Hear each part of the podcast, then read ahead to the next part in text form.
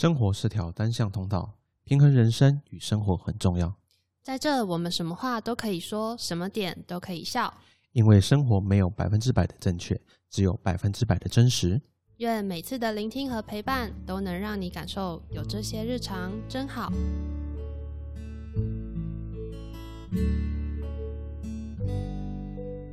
这周的你好吗？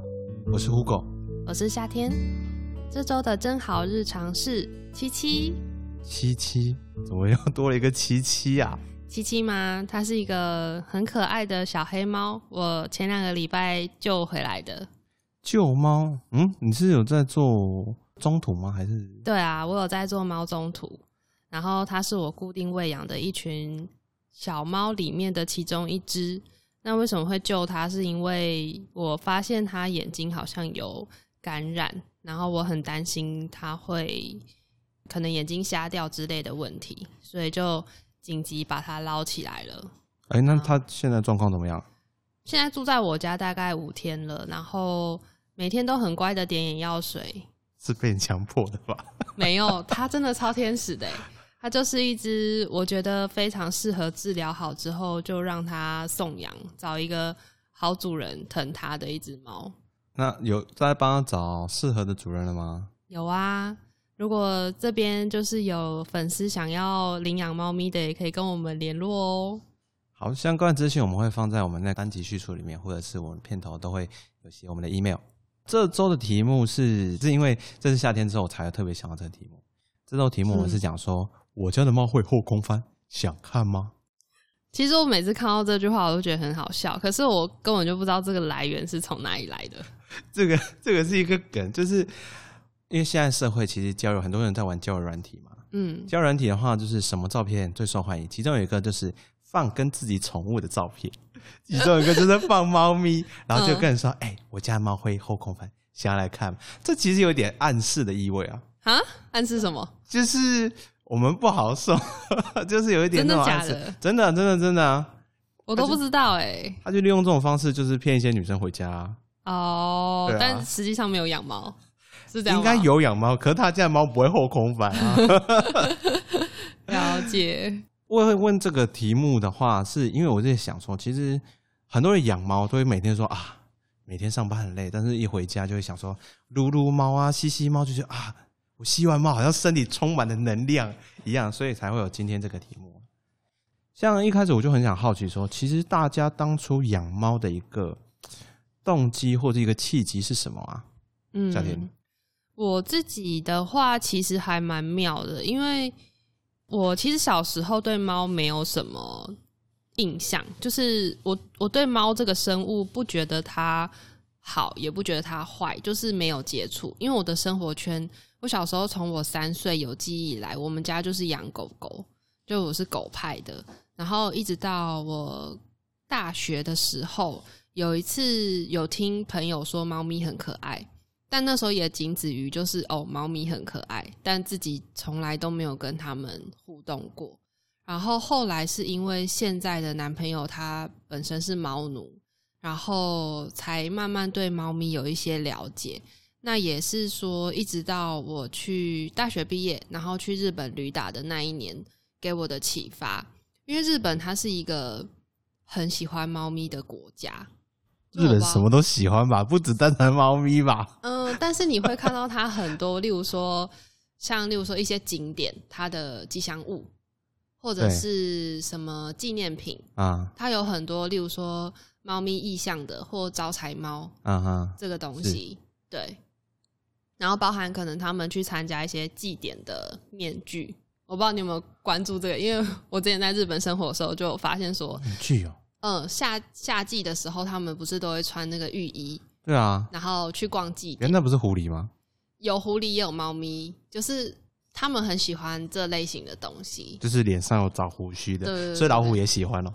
嗯，老虎好像比较少哎，对，OK。对啊，然后那时候也是因为这样，然后加上猫，呃，日本它有非常多的猫咖啡，然后就觉得说，哎，那时候也有想过说要创业，又想到猫咪，然后我觉得那是一个契机吧，就是自己可能心里面有在想这件事，然后你一路上遇到的事情好像都跟这个有关。从日本回来台湾之后，偶然带着我家的狗狗去散步的时候，就遇到了我现在的猫儿子。遇到你现在猫，哎、就是你儿子，他不是那种像一般不是很多什么夜市啊，或者是什么买来的那种猫咯。不是诶、它是米克斯，就是它那时候还蛮蛮妙的，是因为它也是被一只就是被一个猫中途捡到。我听说啦，因为那个猫中途它也是每天都会有固定的喂食点，那他就固定说到某一些喂食点，可能例如说晚上七对点，我就提啊着两两笼，就是两桶的饲料，然后到那个喂食点去喂猫咪。对，那有一天，他就是照着原本的行程，就提着那两桶饲料走走走走走，都还没走到他的喂食点，突然就有一只乳牛猫，就黑白猫，从很远的地方冲过来，然后重点是它是一头栽进那个饲料桶里面狂嗑，然后他就傻眼，想说这只猫是谁？因为他没有看过这只猫，哦，所以也不是平常喂食的猫咪。不是。然后他就想说，等他吃饱，那要不要先把他抓起来？对这样。然后后来就用那个笼，刚好他车上有带笼子，就直接把他抱起来，就放进笼子里面了。对，就是他就觉得说，这个一切也太容易了吧？哦，所以他完全没有任何反抗的概念对，就是他说哦，我假爸，你把它照完。就是一种好像他已经真的很饿了，就吃饱，就贪图说他想要赶快填饱自己的肚子，这样。然后你要对他怎么样，他好像也没有什么太大的反抗，是，所以他就把他带去动物医院先结扎。嗯，然后结扎完就跟兽医说，嗯，这只猫咪可不可以先放你这边？然后它可能休养好之后，就让它就是带领养，可以送养出去这样子。然后后来兽医也觉得他长得很帅，啊所以呢，它真的很妙。因为通常啊，就是你像我们如果抓流浪猫去结扎，对兽医他都会直接把它剪耳朵。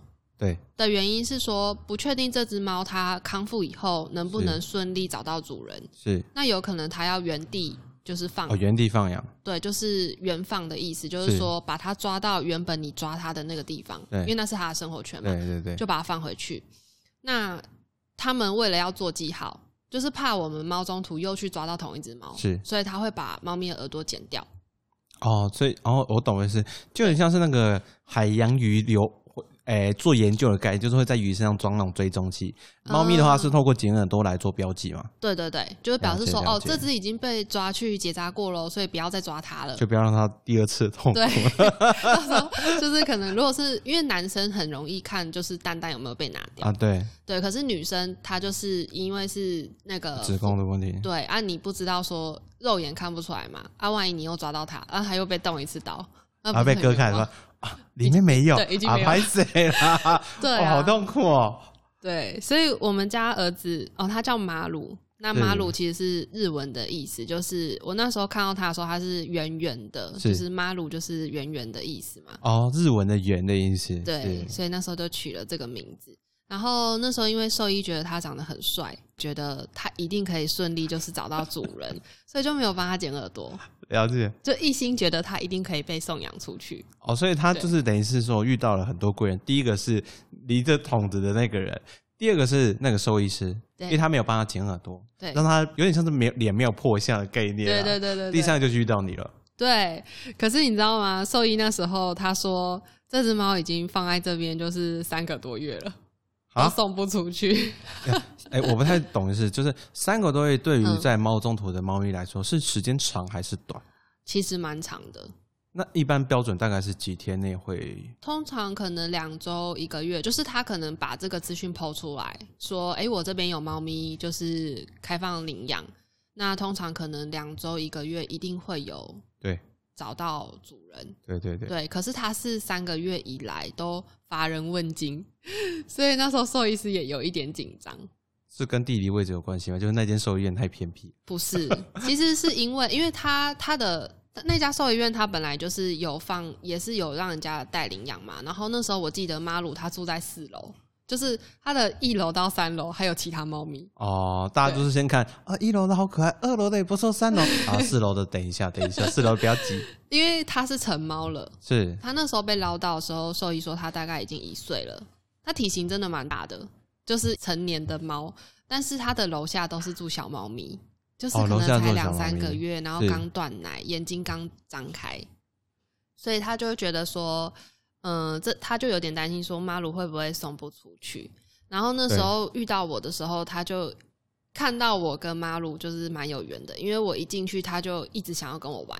你说他伸出他圆圆的手，对，一直捞你的一直概念对，然后整栋楼都在晃，真的。哦，因为他在，他是因为体积太大的关系嘛，对不对？他本身力量也蛮大，因为那时候就是可能才刚一岁，又正皮的时候，哦然后又又又男生嘛，那然后很皮，一到三楼没有跟他抗议吧？没有，因为他们都小猫，然后就脸就很呆萌这样子，就是很呆萌的在摇晃这样子。是，对，然后那时候兽医就跟我说：“哎，你们家有养狗狗，如果你有考虑要养猫的话，我很推荐它，因为它的个性就是它已经是成猫了，个性是稳定，对，那也比较不容易就是会破坏家具啊什么的。就是因为小猫它们可能会要换牙，会咬东西，是然后要磨爪子什么的，就是嗯，会比成猫来说更皮啦，所以他才会觉得说很推荐，可能嗯、呃我去领养这只猫会比较适合，然后加上因为我家养的是松狮犬，我不知道你知不知道松狮犬是什么样的狗是？长得 很像狮子，然后毛很蓬那个吗？对对，然后那种狗通常给人家印象就是非常的凶，因为它就是跟那种就被挤在一起了。对，都可是它的个性就是跟那个獒犬那种类似，哦，就是会有攻击性的。嗯，对，然后像我们家狗狗也是，你要送去那个美容院很难找，因为美容师只要一听到说是松狮犬，他们就说哦，我们这里不收松狮犬，因为他怕就是会被咬。所以他是认主人那种概念。嗯，应该是说他对他蛮护主的，他们的个性，然后对外人会很凶，可是对家人不会凶。哦，对，所以那时候兽医也是有点担心说，嗯、如果我领养小猫回去，那如果不小心被它攻击，对一口就咬掉了 那是真的要考虑一下，那是真的认对。真要考虑一下。所以就这样顺理成章的，马鲁就成为了我考虑之一，这样子。是，对啊，可是像你刚刚讲说考虑嗯，的问题，我比较好奇。听你刚刚的意思说，你家从小到大都是养狗，对啊，从去了一次开始，那个兽医师的那边诊所，嗯，就就就萌生了养想要养猫的这种想法吗？那时候其实也是渐渐的吧，就是觉得说，哎、猫咪蛮可爱的。然后那时候也是因为带我我们家狗狗去散步嘛，对然后因为那个兽医院就在我们的社区外围，对，那也是我们家狗狗常常看医医，就是它生病就会去那边看医生，是，所以我们其实跟那院长也很熟。对然后就哎，刚好就是我觉得那有时候是一个演员呢，就是眼睛的眼，缘分的缘，是就是你你就会觉得说，哎，这只猫咪你看了，你就是会觉得那当下感觉，我就觉得好喜欢它。然后其实我那时候蛮冲动，我原本当天就想把它带回去，然后我男朋友一直告诫我说。你没有养过猫，你真的确定吗？因为养猫跟养狗是完全不一样的两件事。那我那时候其实当下会觉得有什么好不一样的？反正都是宠物对啊，不就给它吃，给它睡，然后给他就是吃喝拉撒睡，照顾好不就好了吗？啊，对是，但是他就说，嗯，他们两两种生物是很不一样的个性的。那我那时候一直没有办法理解，然后我男朋友就问我说，而且你家里你还没有帮他买猫砂，你还没有哦买他的吃前置作业还没做好，对，然后而且他回家以后，他不能马上就出来，他一定是要先关在你房间一阵子。啊然后我也觉得很对我，我当时真的就是跟你现在的表情一样，就黑人问号，想说 啊，啊为什么？为什么？对，为什么？然后他就说，嗯，因为他们不认识啊，他跟狗狗不认识啊。那我如果一开始就把它可能放回家，然后就大开放，因为我们家那时候是整栋的嘛，啊，是然后那他到一个陌生环境，他一定很害怕，是然后又有别的生物，而且可能猫狗吧，击性的生物，猫狗就是天生好像是敌对的哎，猫两两种物种嘛，是是。对，所以他就说你要不要先就是冷静一下，先好好考虑，就是说，哎，我们前置作业先做好，然后你也真的考虑，就是冷静个两三天，觉得说你真的想要领养它，你再来就是办这个领养的手续，因为它不会跑掉嘛。对那可是问题是我们如果既然决定要领养它了，就是一辈子的承诺。是对，所以这也是一个蛮大的决定，就是从可能我诶、大学刚毕业，然后回来台湾，然后准备出社会，我觉得这也算是我人生中一个蛮重要的决决定。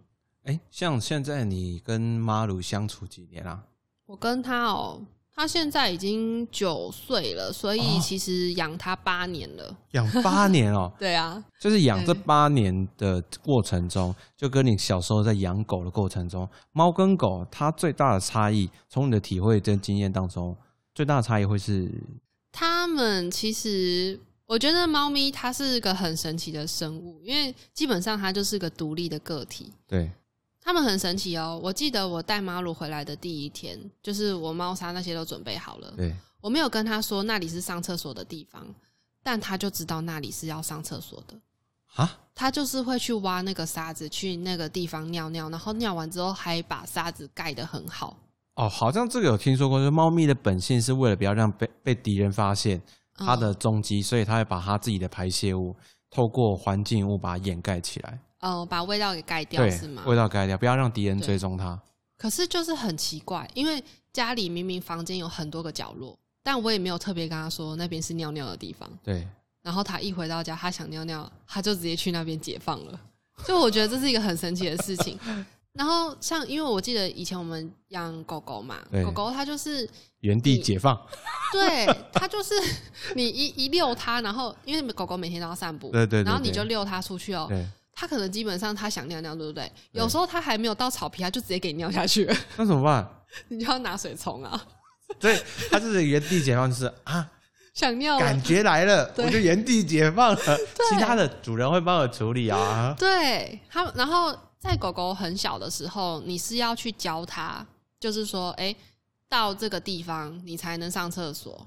就是在狗狗很小的时候，它不是那种天生，就是你可能带它出去，对。它就知道说哪里可以上，哪里不可以上。是，对，然后就觉得他们最大的差别，狗狗它就是它有点像寄生寄生虫，就是寄生虫。对，就是寄生在你们家，哦。然后你给它，你给它吃的，给它有的睡就可以了。可是过得好，它就好；对。你过得差，它也差的概对它，然后它没有什么个性，应该说不会去思考什么，他就是呆萌呆萌的，是然后脾气就是基本上就是他也不会生你的气，有有交好的情况下，应该不会生你的气啊。对他不要故意去手贱去瞄它，应该就没事了。然后可能你就是叫它嘛，它不是就来了对吗对对对对，对，可是猫咪不一样，它是应该是少数那种会认为自己是人类或者是人类之上的生物。猫咪是来统治全世界的。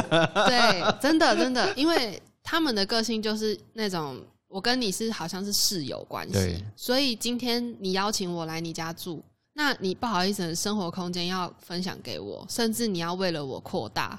哎、我觉得你这个室友真的有点太阿爸，你还要供他吃住，然后你还分他分他那个生活空间，你还不能打扰他，但他要打打扰你的时候，你随时要开放。对，哇，这个室友哦，对，而且哦，他们会有天生有一种魔力，就是当他来打扰你的时候，你会心甘情愿的让他打扰。哦，所以这因为这个原因，所以才产生，就是我们一般就是养狗的人，就是说哦，他就是家里有养狗，但是我们养猫的人，他就会大家都戏称叫做猫奴啦，对，真他是主子，你是仆人，真的，然后每天呢、就是还要帮他把屎把尿，是真的。你回家以后，你要他关心说啊，今天有没有喝水，然后看他的那个水量，就是有没有喝够，因为猫咪其实很容易会有那个就是尿道相关泌尿道的问题。对。如果他水喝的不够的话，对。就会特别关心说哦，他今天喝水量够吗？然后还要为了他哦养一只猫要放两个水碗，因为他而且要在他常常经过的路路上，原因是他只要看到他想到就会去喝嘛。对啊，狗狗不用，狗狗就是一个狗一个固定的碗。对固定的碗就好。哦，狗狗喝水跟吃饲料是不是都同一个碗对啊，啊？对，所以你是说哎我养也是会放两个啦，只是说哦就是可能各一个碗啦，这样啊？那这样想起来，我养狗好像比较省。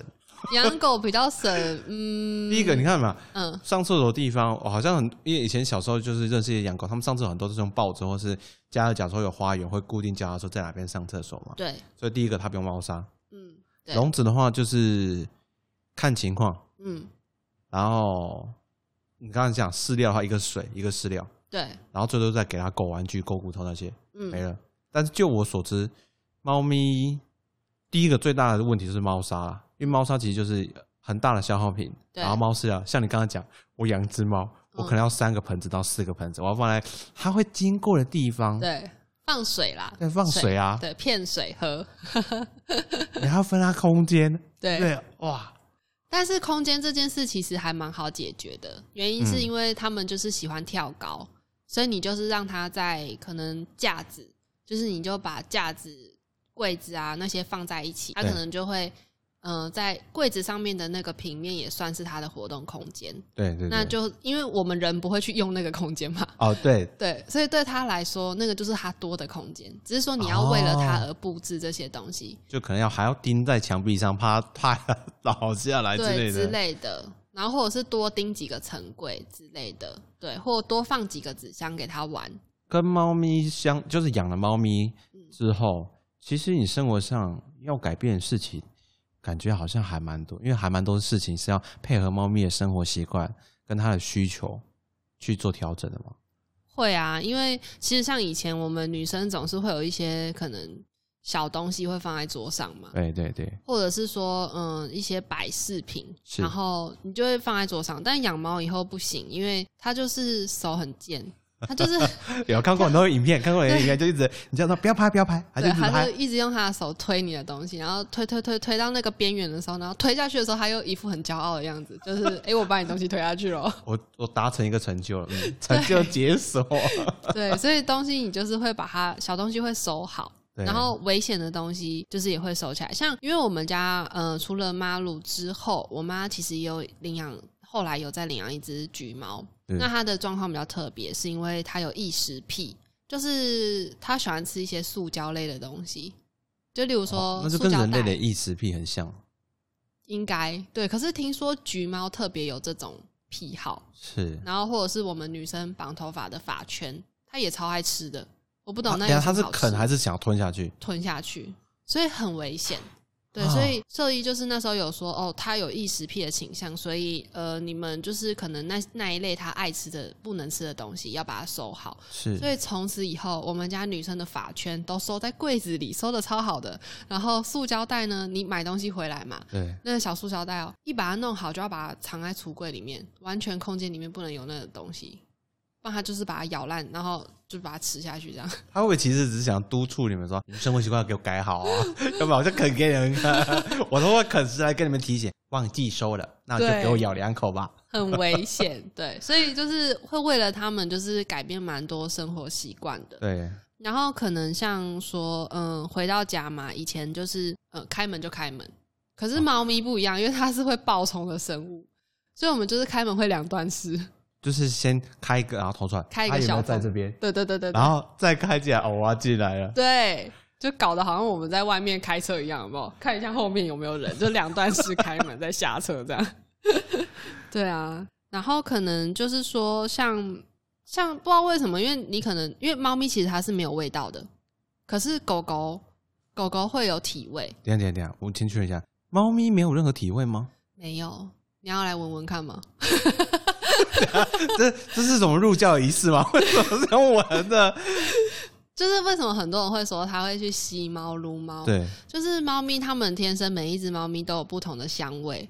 等一下，你确定那是香味，还是那只是一种体味？就是一种，嗯，就是像我们家妈鲁，它是有一种太阳的味道，晒过被子的，就是我们好天气的时候不是会晒被子，然后会有一种太阳的香味，我不知道你知不知道那个味道，它身上就是有这个味道，很疗愈。嗯大概大概这样，对，然后我们家橘子是我妈护手霜的味道，我不知道为什么。那就是你妈每次弄完护手还在撸它。我也不知道，但是它就是一直都会有那个香香的味道，很奇怪。然后重点是猫咪没有在洗澡的，猫咪不洗澡是你的意思说它一生当中，哎、可是看很多人会送美容院洗，就帮猫咪洗澡，那个又是为什么啊、一方面是有可能它是常常去外面散步的猫，对，对，或者是说它最近可能季节变化，然后它的皮肤有一点状况，它要去洗药澡。呃，专门把它身上的一些感染啊或什么，就是有对点加药剂去泡的药澡，然后让它皮肤变好。哎、那还是会跟猫种有差，就是长毛猫、短毛猫、无毛猫。会会会，因为长毛猫其实它们可能就是皮肤不好照顾，因为你要去梳它的毛，对，对，然后你要去整理，不然它那个毛就是会纠结在一起。哦，然后像那种长毛猫，它们好像皮肤也比较敏感。了解。那我对想起来，因为我我以前朋友他是每一个礼拜、两个礼拜会送他家的猫去洗澡，嗯，他家是猫是长毛猫，波斯那种吗，类似就是毛比较长，就是跟马鲁这种差很多。它是你就感觉它是毛毛会垂下来那种。哦，对对对，那种就是需要整理。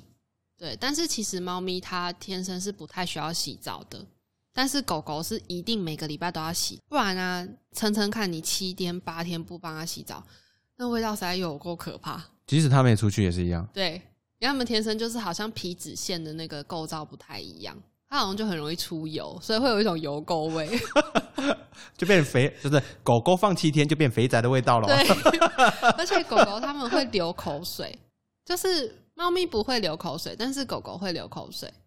我不知道你有没有看过，像拉布拉多、黄金猎犬，它们有时候就是甩头甩一甩嘛，然后口水就从旁边这样子流下来，或者是喷的你满身都是这样。口水哦，对，然后就会有那种口水味。哦，我知道，我知道口水听说是很臭的，对，就是你一定就是得要帮它洗澡，不然它那味道实在是你没有办法受不了。对对对对对，所以我觉得生活上的改变哦，也是蛮蛮多的啦。那环境的话，我觉得就更是说要干净，因为猫咪它会跟你一起睡觉，就是狗狗是睡地板，对对对，我呃因为之前跟我们在录之前，其实有就大概聊过嘛，对不对？啊，像你就聊说环境要干净，又不要太无聊，不觉得这很矛盾吗？很矛盾，对不对 这？很矛盾啊。原因就是因为猫咪它一整天它就是因为猫咪它会有那个狩猎的行为，对然后因为它变成家猫以后，它是不是就不用狩猎了？对啊，因为它就有得吃了嘛。对。可是你为了要满足它那个好奇心，所以我们主人啊，我们猫奴们，就是 还要帮它布置小惊喜。比如说，就例如说，可能在它经常会去的地方，例如说，它可能喜欢在某个窗台晒太阳。对那因为我们都白天都出门去当社畜了嘛，去啊工作，然后你就出门前哦，就在它的那个小窗台那边放一个它喜欢吃的零食。他喜欢吃的零食，对，可能在他不经意要去那个窗台晒太阳的时候，就突然发现，嗯，今天怎么有一个小蛋糕？就类似这种概念，然后他就会很开心。对，这这为什么好像是在跟情人之间的概念是？我说，哎，宝贝，我上班喽，就是早餐放冰箱，就他打开冰箱，啊，怎么是我最爱吃的那种概念？对，就是类似这种天啊，然后他就会觉得很好玩，哦，就是他会觉得这一切很好玩，或者是说，呃，今天突然给他一个不一样的玩具。对对，其实猫咪要的玩具蛮简单的，就是像那种快套，就是卫生快套外面的那个塑胶那个那一层，就是那个会有那个塑胶袋的声音，就是摩擦声，唰唰唰唰对，你就把它绑成一个东西，然后就是丢出去或绑在电风扇上面，只要它发出那个声音，它就会觉得很兴奋。就是他们其实要的东西很简单，或者是纸球，啊，就是纸直接把它揉成一个球，然后你把它丢出去，然后它也会为了那颗小球，就是觉得很开心。就他们是一个很很神奇的生物。你去买那种很贵的玩具，它反而有时候不玩。很高级的猫抓板，它就不爱抓你的猫抓板，它就喜欢抓你的沙发，抓你的衣服 对，抓你的牛仔裤之类的。不错，抓牛仔裤不错啊。现在不是那流行破牛仔裤，给它抓，哎、抓那个很逗了吗？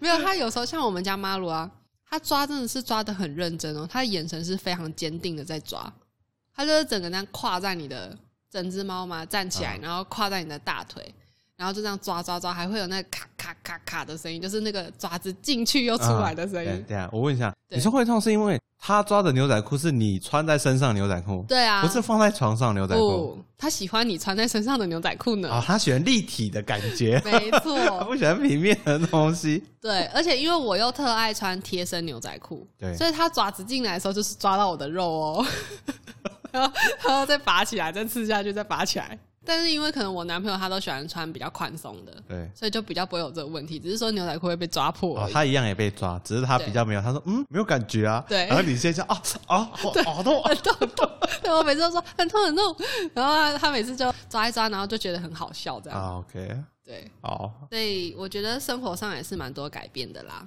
它其实就是因为就像你前面讲的嘛，猫其实它就像室友一样，可是相对来说，它比较特殊的是，室友会为了你而改变，嗯，但是猫咪这个猫室友是你要为了它改变。其实我觉得猫咪它们很聪明，它们也会为了跟你配合你的生活作息，也是会有改变的。像我们家儿子，他以前我记得他刚回来的时候，他就是一个可能以前在外面有一餐没一餐的吧，对，所以他对于吃这个欲望就是非常的强烈。他只要肚子饿，他就会开始狂狂哀哀叫。对，然后一直到后来，我跟他磨合，我跟他说：“妈妈早上要上班，所以你晚上要乖乖睡觉。”对那他以前你知道有听过夜猫子吧？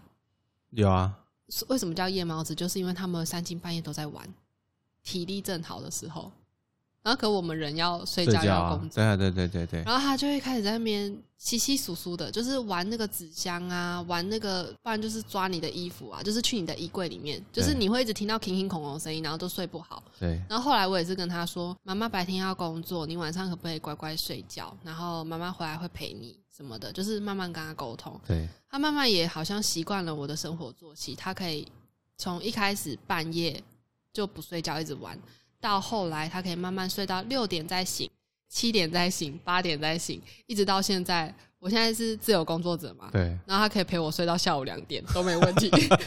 哎哦，所以他不是像那种网络上很多影片都会讲说啊，就是肚子饿了就起来用推你说起来起来，我要吃东西。也是会，只是说他现在变成说他真的忍到他真的很饿，他才会来，他才会来碰我。哦，对，而且他叫我醒的方式超级疗愈的，他是那种用手就是摸我的脸，嗯，然后这样摸摸摸摸，然后想说，哎、妈妈怎么没醒？然后突然偷偷看到我可能有张开眼睛，知道我醒了哦，对，他就会用绝招，我还不起来嘛，他啊就用绝招直接把手肉球就是压在我鼻子上，就是有一种那种孩子啊，该醒了，对我饿了。对，直接压到底这样子，然后我就会起来这样，然后就喂它。可是它就是很温柔，它也不会咬你，也不会抓你是吧。哦，对，就是用肉球攻击。那这样还不错，至少早上起来是一种被它叫醒，是一种甜蜜的感觉。对，就是它其实也是会跟你磨合的，只是说猫咪好像也是也要看个性啦。因为我觉得我我我们家妈鲁它算是一个个性很好的猫，对，所以它蛮蛮跟我们相处起来都是蛮和和乐的。我有听过那种很恐怖的啦，就是什么你不你不喂它吃饭，对它就直接把你的脚就是直接用啃的，而且是会有咬痕的那种，就是很暴力的那种，我也有听过。对，所以我觉得也是看个性。其实就是像是室友一样啊，对，遇到好室友就上天，然后遇到坏室友你就室友。如果是人的话，你可以选择说我就离开，不跟你合作。但猫咪没办法。对，对啊，没错。哎，像你把你家的妈鲁讲的这么天使，嗯，有一个就是连电影都有拍过一个东西叫做《猫的报恩》吗？对，请问妈鲁有报恩吗？他有啊，他报恩的方式蛮恐怖的，请问请问是什么？我有点好奇。因为他就是可能以前他真的就是在外面流浪一段时间，对所以他其实很会抓小鸟啊，抓那些有的没有的。所以他抓过鸟给鸟，嗯，此鸟非彼鸟。他他抓鸟的那个那个动作、那个行为被我发现，是因为我会带它去散步，对。就是它是一只可以散步的猫。嗯然后那时候刚带它出去散步的时候，有一次就经过一棵树，就上面刚好有一只麻雀，是。它就直接给我大概我只是一个没有留留神而已，它就直接给我跳到树上，然后要抓那只鸟。它跳的那个高度是比我身高还高，因为我一百七嘛，啊。它，跳到就是我手臂垫起脚尖，还差点够不到它的那个高度，而且是超快的，哎我根本没有意识到猫咪出去有要绑那个牵绳吗？要要要，只是它们的牵绳会比狗狗长很多。哦，对，因为它需要就是自由一点。对，因为你出去就是它在遛你，不是你在遛它，它爱去哪就去哪这样。然后只是说我们我们就是要保护它的安危，可能附近有没有狗或者有没有车。是那如果你确保这个环境 OK，你就可以带它去遛。OK，好，对，然后他没有抓过小鸟给我啦，但是他抓过我最害怕的一个生物——蟑螂。停，我我问一下，活的还是死的？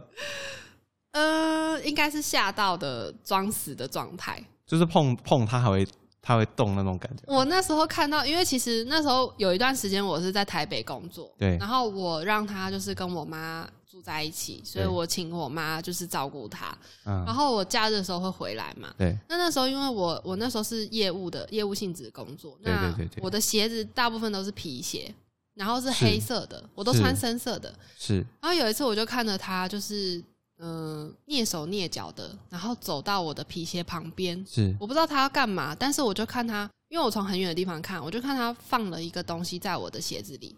哇，好像恐怖片哦，对，惊我就悚感想说觉哦，那是什么？我想说是他玩纸球吗？还是玩什么？然后我就我就走过去看嘛，结果我就这样动了一下，然后他说：“干蟑螂！”就从里面跑出来啊，他没有从里面跑出来，但是我看到的是翻肚的，哦就是他的脚在那边这样子。哇靠对，，然后我超怕，因为我真的很怕蟑螂。然后后来我就跟我们家儿子说，而且因为那个不是第一次了，哦，很多因为他，以前也抓过给我，只是说啊他不是那么精准的放在我的鞋子里面。哦，他已经知道是说啊，我妈每天都会穿那双鞋，对。好，我就放她鞋，对。我要，让她看到我就是的行为，知道说那个是我要送你的礼物，是专属于你的礼物，这样子。他可能怕我太笨，就是对没有意识到。然后后来就是那一次之后，我真的很崩溃，因为我很怕说哪天我不知道他放进去的时候，结果我穿鞋子的时候就直接给他啪叽踩下去，这样。那不是很很夸张吗？对，啊，所以我就我就后来就那一天之后，我就跟我家儿子说，妈妈知道。就是你在报答说哦，我妈妈养你，然后对。给你吃好的、睡好的。